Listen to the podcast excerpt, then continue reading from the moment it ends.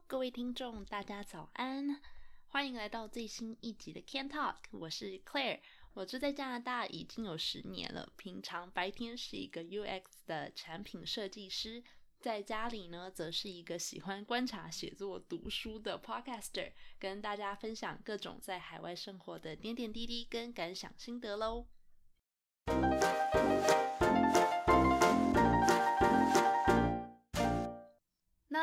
这一集的内容呢？因为上次大概前几集吧，有做过一集，就是我的外国朋友那一集。那其实因为他那一集呢，实在是有点太短了然后，我朋友。没有说很多，虽然说我平常常说自己是一个边缘人，但是呢，我朋友也不止四个啦，OK？所以呢，今天呢，就想要跟大家来继续分享一下我的其他的外国朋友，还有就是他们带给我了解到的一些奇闻趣事。第一位呢，是我在丹麦交换学生的时候的室友，她叫做 Melissa。Melissa 呢是一个新加坡人。那其实我以前对新加坡的印象算是算是怎么样？其实算不好不坏吧。就是觉得说他们是一个哦很干净，然后很有自律的一个国家。不是大家都说去新加坡，如果你嚼口香糖的话会被罚钱吗？然后还有什么鞭刑之类的。所以我以前一直都觉得说，它就是一个虽然说国家面积很小，但是非常非常发达，然后那边的人民哦，平常水准啊、素养啊都非常之高，就感觉上就是一个小小但是很科技发达，然后人民安居乐业的一个小地方这样子。所以其实我以前对新加坡的印象算是还不错。但是呢，我也常听说过啦，我不知道这是不是事实哦。因为 Melissa 是我唯一遇过一个新加坡人，所以我也不知道其他新加坡人到底是怎么样。但是呢，又有人常说哦，新加坡人就是有时候很拽啊，或者说会看不起其他的华人什么的，这都只是耳闻啦。但总而言之，我以前对新加坡的印象就是一个觉得说哦，好像他们好像很厉害，这这种感觉。所以我第一次遇到 Melissa 的时候，其实我有一点。怎么说？跟我的印象有点不太符合嘛？因为 Melissa 是一个很酷的女孩子，就是她是那种会抽烟，然后在丹麦的时候，在那边吸那种 C 沙是合法的嘛，所以她就也会常去跟别人开 party，然后去吸那种东西。那我的话就是相对来说比较保守一点，虽然说在很多欧洲，然后现在加拿大也是啦。就是大麻之类的药品，其实已经合法了，就还蛮蛮常见的。尤其是我以前的大学，在它还没有被合法化之前，其实吸食它的人就非常非常的多了，所以常走在路上都能够闻到大麻的味道。那虽然说是这样子啦，但我在加拿大这么久以来，从来没有试过去吸大麻，或者说去吸其他的水烟啊，或者甚至连抽烟都没有。那怎么讲？就是一个。也不能讲说是乖宝宝啦，可是就是没有想过，就有点怕怕的，然后不敢尝试这样子。但是呢，Melissa 就是一个非常勇于尝试的人。他还有一次问我说要不要一起去抽烟，他就从他抽屉里面突然拿出一包他从新加坡带来的香烟，然后跟我说：“哎，Claire，我跟你说，这包烟抽起来啊，还会有那种什么甜甜淡淡的水果香。”然后那时候想说，哈。香烟有水果香吗？反正我是半信半疑啊。然后他那时候就跟我说：“哦，只剩下最后这一包喽，如果你想试的话，我们就赶快来试试看吧。”所以我就跟他到楼下旁边的一个车库里面去，然后 share 那个最后那根烟。然后那是我第一次抽烟，所以我就觉得抽一次然后就呛到，然后那边咳嗽，然后在旁边笑我说什么啊，初学者都是这样啊之类的。可是因为我抽了一两口实在是很不喜欢，所以我就还是把烟还给他。然后对我来说，那就是我生平唯一一次啦，也是第一次抽烟。我是觉得还蛮有趣的，因为后来我就我们两个就站在那种寒冬腊月的那种 晚上，然后两个人站在户外的车库里面，然后就。陪他把那根烟慢慢抽完，这样子，所以我觉得真的就是还蛮有趣的一件事情。那讲到我第一次跟 Melissa 见面的话呢，其实呢，他比我还要早到丹麦一两个月，就是他暑假的时候会先去那边上暑期辅导，所以其实九月开学的时候呢，我到的的时候，他已经在丹麦住过一段时间了。就我记得当时我坐在那个宿舍里面，然后我们的宿舍啊是一个很小很小的宿舍，就是床跟床之间的距离真的是不到一步就到了。然后呢，两张书桌就在我们床的对面而已，也就是说我们书桌是就是有点靠着这样子，所以对方的一举一动都能够看得特别清楚。在那个房间里面，基本上呢就是没有隐私的。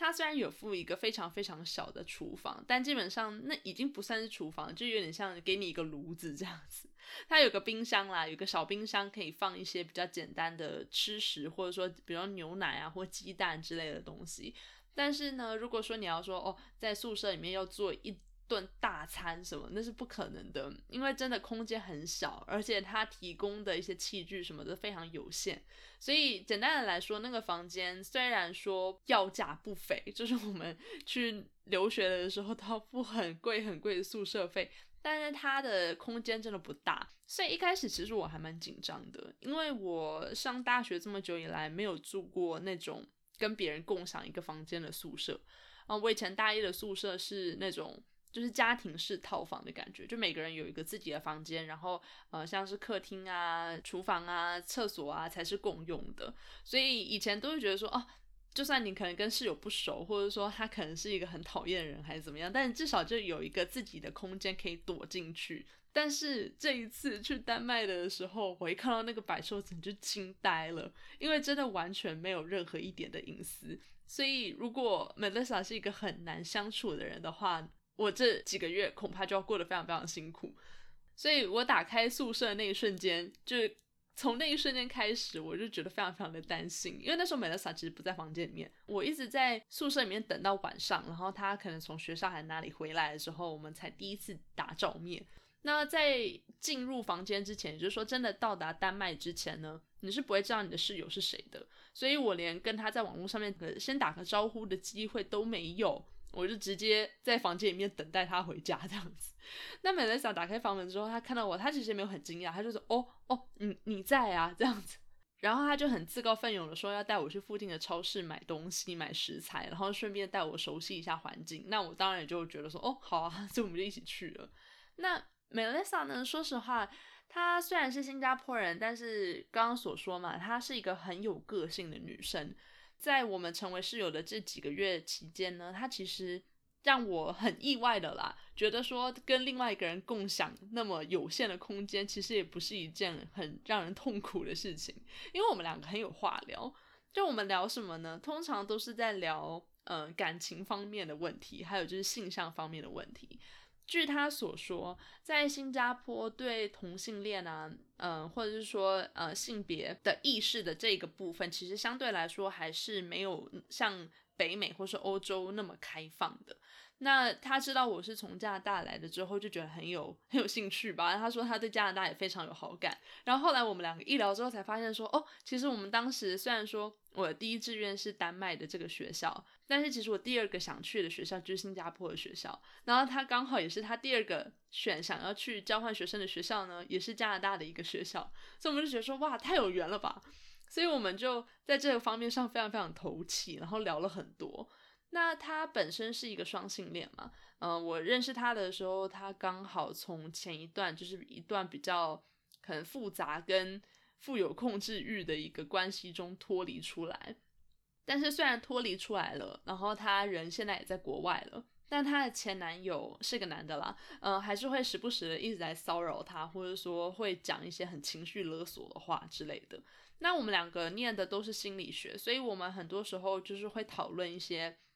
在新加坡的一些社会现象啊，还有就是说，在在北美所见所闻，还有所认识到的一些价值观跟想法，这样子，对他来说，他觉得活在新加坡一个很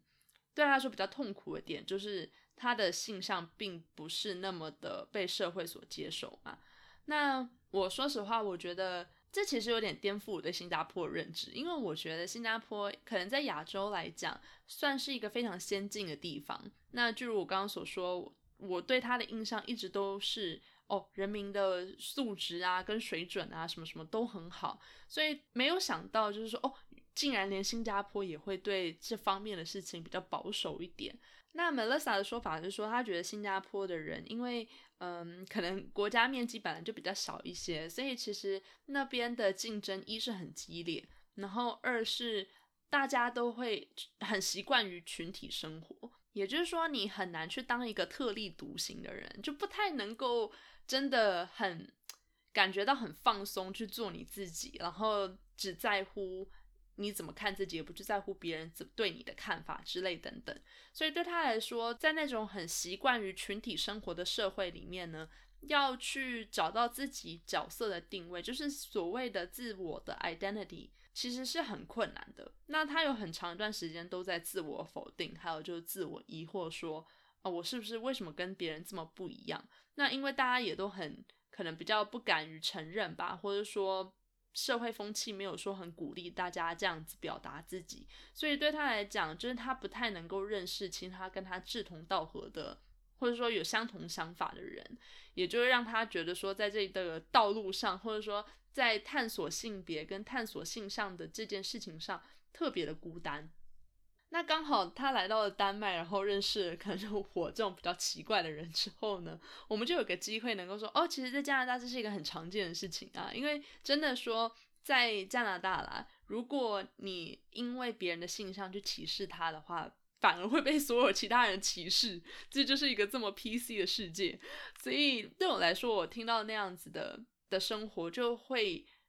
可能比较好奇一点吧，然后同时当然也很心疼了，然后也会希望说能够把我自己的经验分享给他，然后鼓励他勇于表达自己，然后对于自我有一个肯定，而不会说是以社会普遍加在他身上的这个价值观来定义他这个人的价值。那因为我们有这样子比较深程度的沟通之后呢，其实我们两个的关系就变得比较好。虽然我们只认识几个月而已，因为我去交换学生也只交换了一个学期嘛，那一个学期就他差不多是四个月左右。那加上我们就都已经到欧洲了，所以常常就是有什么放年假啊，或者说周末啊，我们就可能会各自跑去哪个地方旅行什么什么。所以其实我们实际上真的常常在一起的时间并没有非常非常多。但即使是这样子，我还是觉得他是一个很勇敢的人，因为对我来说，能够那样子勇于说去挑战自己跟社会不一样的价值观跟想法，或者是说能够去在这种比较磨难中吗？呃，去找到自我价值的人，其实都是很不容易的，因为毕竟如果别的人都跟你说，哦。你不应该这样子啊，然后你这样子想是罪恶的啊，或者说是不对的啊，不被其他人所接受的之类等等的话，其实真的很容易对自我产生一种质疑，就是说是不是我真的是很奇怪的人，会不会我不够好？那这个不够好的这个恐惧呢，我觉得在我刚认识 Melissa 的时候看得特别清楚。但是我不知道是不是因为只有我的原因啦，也有可能是因为来到国外，他可能在在国外看到的事情也多，然后视野开阔了，然后眼界开阔了，心胸也开阔了之后呢，他可能对自己本身嗯的一些想法跟价值就更有一些信心，也说不定啊。所以我不是说这都是我的功劳，但我觉得到四个月，就是我们差不多都要回家的的时候。我觉得他成长为了一个更有自信，然后比较坚定，能够去了解自己到底想要什么东西的人。那我觉得这个经验其实不管是新加坡人，不管是同性恋、异性恋，还是哪里人，其实都是一个很宝贵、可贵的一个经验。因为并不是每个人都能够那么快，或者说那么简单、那么容易的去肯定自己。我觉得大多数人可能都还是会苦苦挣扎于说自己跟别人的不同吧。就是在既想要承认，或者说既想要肯定自己的独特性的同时呢，又希望能够被别人认同。那如果你处在于一个大家都跟你很不一样的世界或是一个环境里面的话，其实要能够有这个勇气去爱那样子不同的自己，是一件困难的事情。那我只能说，我很高兴我有办法在 Melissa 那个时期陪在他旁边，然后可能也某种程度上成为他能够嗯。自我肯定的一部分原因吧，因为到后来我真的觉得跟他之间的友情已经不是说仅仅是室友之间的啦，因为我啊从心里面真的觉得说他是一个很好的人。然后虽然我生活在加拿大已经很长的一段时间了，但是其实我对于同性恋啊，或者是说双性恋啊，他们在比较保守的社会风气里面所受到的一些压力，或者说所受到的一些质疑，对于这个部分，其实我。在网络上有了解过，那可能说哦，有看过、听过别人的故事，但是真的说从一个跟我距离那么近的人口中亲自听到他自己的经验，我觉得那个感觉还是不太一样的。然后也借由这样子的方式，感觉上就让我能够多了解新加坡一点吧。那后来我跟他真的变得还蛮好，因为后来有一次我们两个都去伦敦，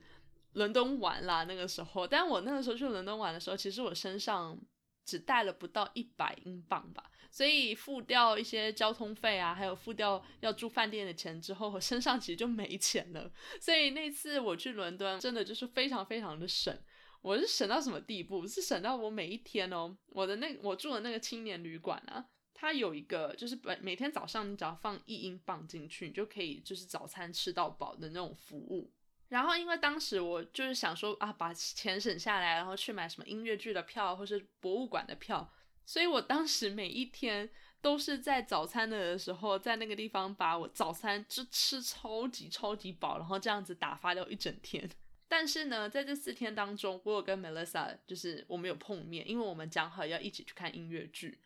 那那个音乐剧是我非常非常喜欢的《悲惨世界》，然后 Melissa 她说她没看过，所以我那个时候就很诚挚建议她说：“哎，如果我们一起去伦敦的话，你一定要去看这个啊，因为这个音乐剧真的超经典，然后我真的很喜欢。”所以，我反正我就说服他跟我一起去看。那那个时候他没有跟我一起住在青年旅馆，因为他有个朋友住在伦敦，所以我们就讲好，就是说，那不然我们就各住各的，然后各玩各的。可是，在音乐剧的那一天晚上，我们一起去吃晚餐，然后我们再一起去看。在我们要碰面的前几个小时呢，我有跟他说，哎，如果你有去那个某某某个 market，呃，逛街的话，他们那边有一家泡芙店很好吃哦。因为那时候我跟别人合买，就一个泡芙可能一两块英镑吧。然后我那个时候因为肚子很饿，所以我就买了一个吃，结果觉得哦还蛮好吃的耶，所以我就写讯息跟他说啊，如果你去玩的话，那边那个泡芙很好吃，你可以买来吃吃看这样子。结果没有想到晚上我们去看音乐剧的时候啊，就我们都已经坐定了，然后我在那边兴高采烈的跟他介绍剧情啊，然后跟他说哦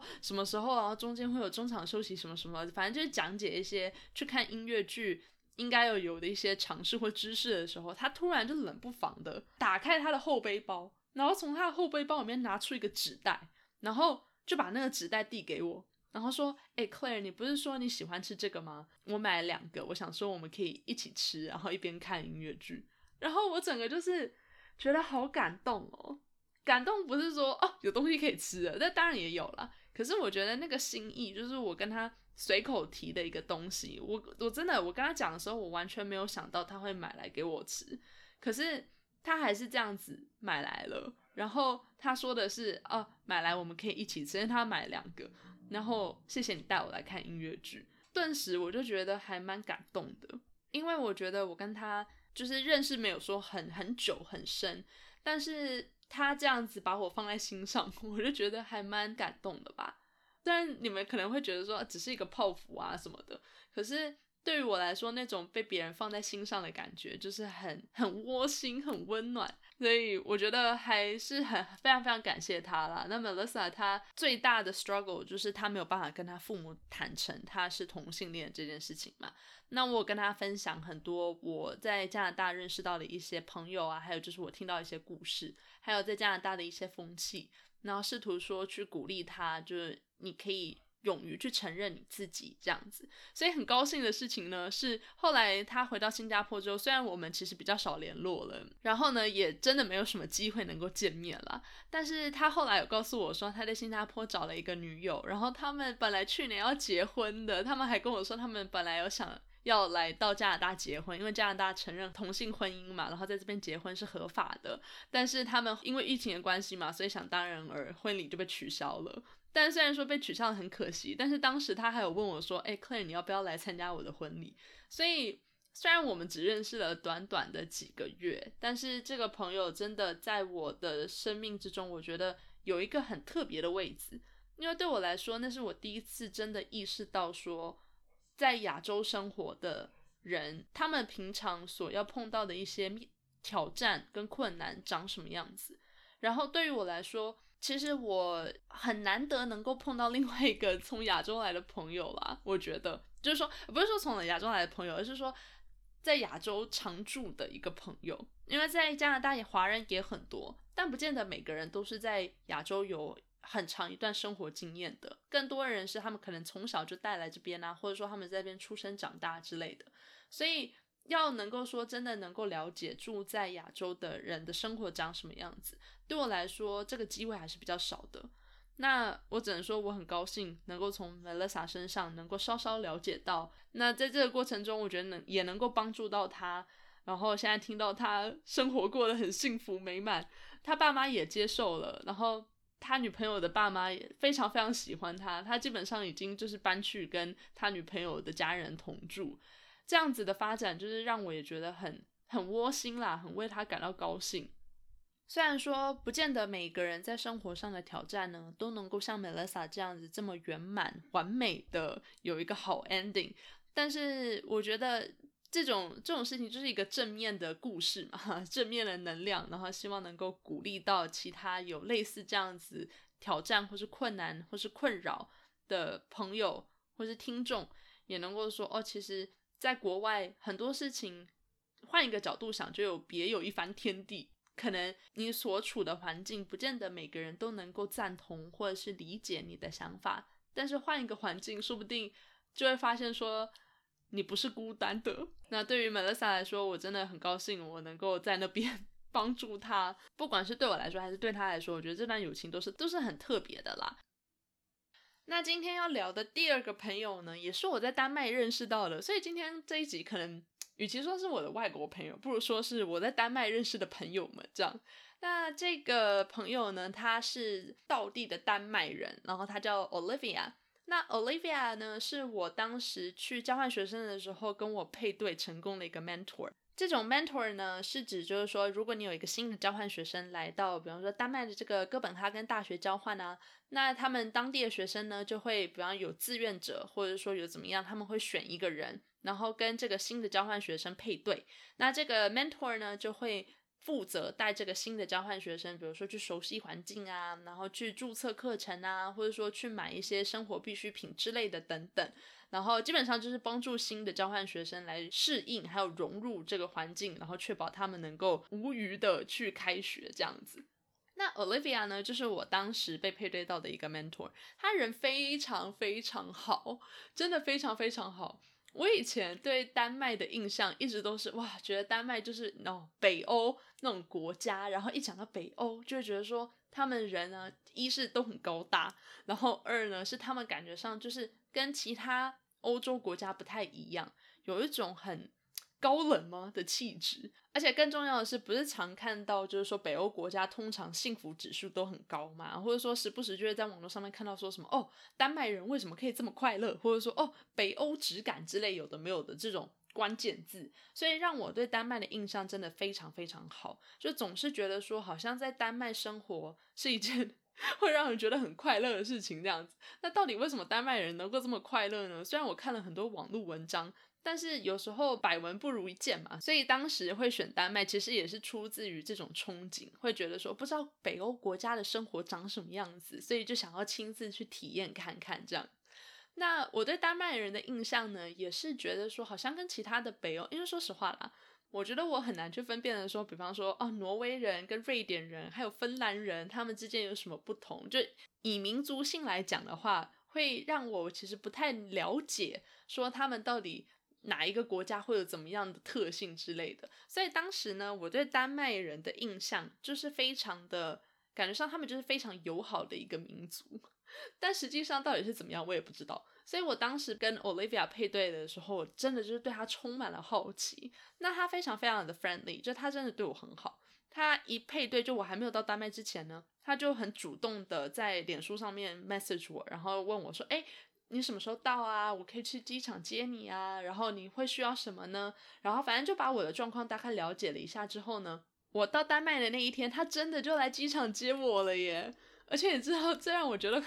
害怕是什么？也不是很害怕，这让我觉得震惊的是什么吗？是他真的好高哦，他真的好高。我大概在亚洲人里面，其实应该也是算是高的啦，因为我有大概一百七十二公分左右。所以在亚洲人里面，我觉得我已经算是个子高的了。那更何况，其实在国外，因为加拿大也是一个很多元民族融合的一个地方嘛，所以其实也不会特别觉得说，哦，外国人都好高还是什么的。大多数时候觉得说，大家其实跟我差不多，或者说比我高上那么一点，但是其实差距也没有很大这样子。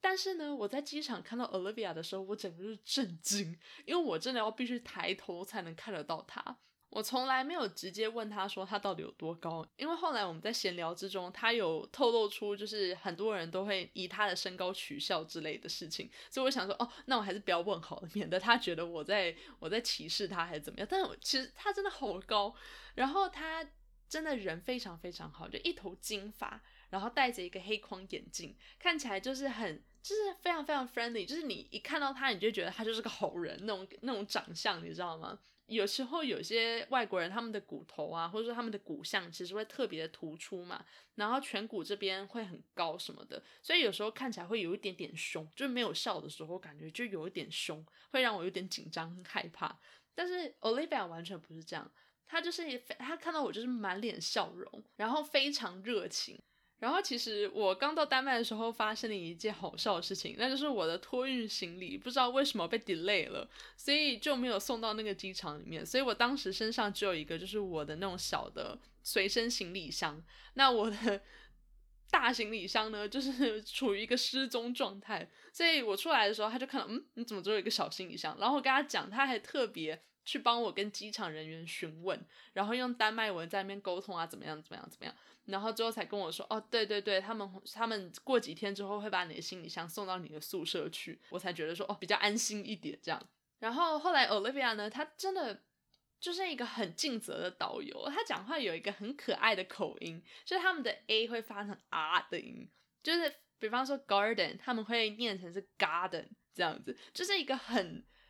典型吗？北欧口的口音，然后听到时候我觉得好兴奋哦，因 为因为我在加拿大这么多年啊，其实大家讲的英文虽然有时候听得出来有口音什么的，但是从来没有一个这么这么 strong 的一个一个口音，所以我第一次听到时候，我觉得哦超可爱的，然后觉得他的英文超可爱。让我真的很惊讶的事情呢，是丹麦人的英文真的都超好的。他们几乎每一个人都会说英文。那以前呢，因为我在魁北克念书嘛，那那边的法国人也很多。那法国人不是也是欧洲人吗？可是他们就很不愿意说英文。那加上我之前去意大利旅游的时候呢，又觉得说，哦，好像当地人有时候讲英文也不太通的感觉。所以第一次到丹麦的时候，我真的觉得好。好讶异哦，就是大家都很会说英文，用英文沟通就完全没问题。这样，那第二件让我觉得很讶异的事情是，他们的科技超发达的，他们的从机场啊到嗯到市区的那个有点像捷运这样子，设计的非常非常先进，而且非常非常干净。很多，如果你们有去欧洲旅游过的人，或者甚至说你只住在北美，好的，比方去纽约或是哪里，那几乎所有大城市的地铁都非常非常脏，常常可以看到一些流浪汉啊。就算不是这样子的人，很多人会在里面吃东西啊，或抽烟什么的，然后垃圾就随地乱丢，反正就非常非常的脏。但是丹麦的那个捷运真的超干净的，就很很先进，好像在看科幻电影那种感觉，整个都是白色的。然后我当时看到我真的目瞪口呆，你知道，我就我就觉得说，Olivia 看到我这样子的反应，她一定觉得就是土包子进城，加拿大人到底是怎么回事这样。但是我真的觉得很讶异，我就觉得哇天呐，什么事情都很新奇这样子。然后看到丹麦文，就就会到处问他说，哎，这什么意思啊？这什么怎么怎么样？后来呢，Olivia 带我。的第一件事情就是他带我去学校注册嘛，然后后来注册完之后呢，我们必须要去买一个电话卡，因为当时我没有 没有电话，就没办法打电话，也没办法联络这样子。然后 Olivia 她还很人很好，她还帮我全全部先垫了，因为当时只能用信用卡付钱，但是我在丹麦就没有账户，所以当时我还在想说，哦，不知道怎么办，因为我身上只有带现金而已。然后他就很大方的说，啊，他可以先帮我付，就用他的信用卡付那几个月的月费。然后我再每个月拿现金给他就好了。然后我就觉得这个人怎么那么好啊？他怎么这么相信我？他就不怕我会跑掉吗？虽然说我也不知道，如果我真的要跑的话，能跑去哪里？但是他真的就是人非常非常的友好。那有可能是因为他是呃主动 sign up，就是来当这种交换学生的 volunteer 也说不定啦，所以他才这么加倍的友好。但是真的我在丹麦生活了几个月的经验是。真的几乎所有人都很好，就感觉好像另外一个加拿大那种感觉。但与加拿大不同的是，基本上我觉得丹麦整个感觉，因为我住在哥本哈根嘛，但哥本哈根是一个很真的很悠闲的城市，它基本上很有那种典型欧洲的那种 feel 或者那种那种风景跟景色，就有那种小碎石子路啊，然后五颜六色的房子啊，然后啊青天白云啊什么什么，就是就真的好漂亮哦，然后走到哪里都像一幅画这样子，然后让这个景色更加宜人的呢。就是他们的人真的都非常非常 nice，基本上你只要跟他们，比方问路，或者说你需要什么帮忙什么，我几乎没有遇到拒绝我的人，除非你去那种比较可能乡下或是小城镇什么的，那那边的人可能就不太会说英文，所以有时候他们不见得能够帮得上忙。但是就算如此啊，很多人他们就算听不懂你在说什么，他们还是会满脸笑容的跟你打招呼，或者是说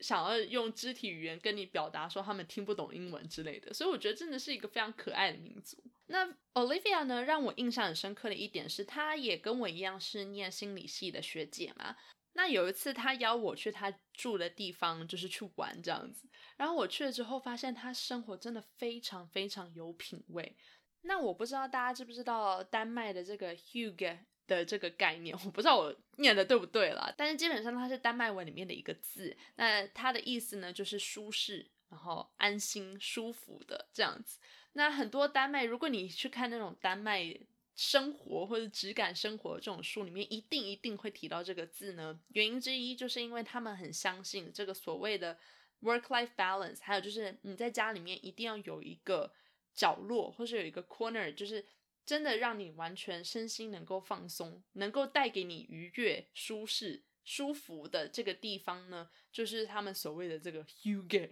啊，我不知道我念的对不对啦，所以你们可以去 Google 一下，看我念的对不对。但这是丹麦文的的的发音方式啊，所以真的有时候听起来很奇怪，真的就不是我的问题。OK，那不管怎么样讲，总而言之，他邀我去他家，然后他跟我说，他其实每一个礼拜哦，每个礼拜。他都会稍微改变一下他房间里面的摆饰，以此来保持新鲜感，然后还有让他就是每次回到房间的时候都能够觉得很开心，这样，然后这就是他保持他生活质感跟品质的一个方式。然后我听完之后，我真的觉得哇，这个这个女生真是太会太会生活了吧？对我来说啦，以前我在台湾的的时候，其实什么生活质感根本就。没有类似这样子的概念。我以前嗯住在我阿姨家的时候，就是五个人住一个小房间。那因为五个人住一个小房间的关系呢，所以东西基本上大家都是乱丢嘛。那也没有什么所谓的有自己的房间的这个概念。然后更不用提就是所谓生活质感哦，什么在哪里摆一个盆栽啊，在哪里摆一个蜡烛什么的这种东西，在我当时非常非常节俭的阿姨眼中。就根本都是奢侈品，根本都是不需要的东西。所以对我来说，生活质感这个概念是到很后来我自己一个人生活之后才开始慢慢慢慢去理解的。然后我觉得可能很多在台湾或者在亚洲生活的人，其实很少会去嗯会去 pay attention to 就是这种所谓生活质感的小物或者小东西。但是对于他们来说，对于丹麦人来说，这真的就是他们生活的一部分。对于他们来讲，能够在家里放松休息，能够在家里觉得快乐，然后这个角落这个什么东西能够带给他们快乐，这是他们能够保持心情愉悦的一种方式。这在以前我真的是闻所未闻诶，因为以前大家所想到带来愉悦的方式是什么？比方是吃好吃的，或者收到礼物，或是。或者是去哪里玩还是怎么样，基本上都是一个物质上的享受。但是对于丹麦人来说，这种看一个盆栽，或者说哦你家里有一个什么香氛机，还是怎么样怎么样，或甚至是说只是单纯的更换你房间里面的摆饰，这样子的小事，带给你精神上的满足，就是他们快乐的来源。然后对于很多可能会把快乐来源着重在。物质上的满足的人来说，这种概念真的是好好新颖哦！对我当时来说，真的是好像就看到了另外一个世界的这种感觉。所以我觉得，对于我来讲，住在丹麦的这四个月里面啊，其实当然学到的东西很多嘛，但真的让我觉得很受用无穷吗的事情之一呢，就是这个生活态度。我觉得这个生活态度是你不亲眼所见的话，其实真的很难去开始身体力行的。因为平常可能大家会觉得说啊，整理房间哦，看把房间整理干净啊，其实差不多就是那样子。可是干净跟能够带给你愉悦这件事情，其实还是有差距的。要怎么样才能把房间布置成是一个你喜欢的样子，或者说要用一个你喜欢的方式去生活？对于很多人来讲，其实是没有怎么仔细思考过的事情。更多的时候呢，其实我看到或是观察到的是，很多人都是在忙着生活，他们忙着去工作啊，忙着赚更多的钱，忙着有更高的社经地位之类等等。但是对于每一天，就是真的生活中的每一天来讲，是不是真的有那么愉悦？是不是真的有那么快乐？其实就不见得。那对于我们来讲，我觉得亚洲人，或者是说，可能讲亚洲人有点有点太广了啦。那至少我自己看到的很多台湾人，对于尤其是父母对于小孩，他们很多教育会说：哦，你只要考到了一个好学校，你就会快乐；或者说，你只要怎么样怎么样，有个好工作，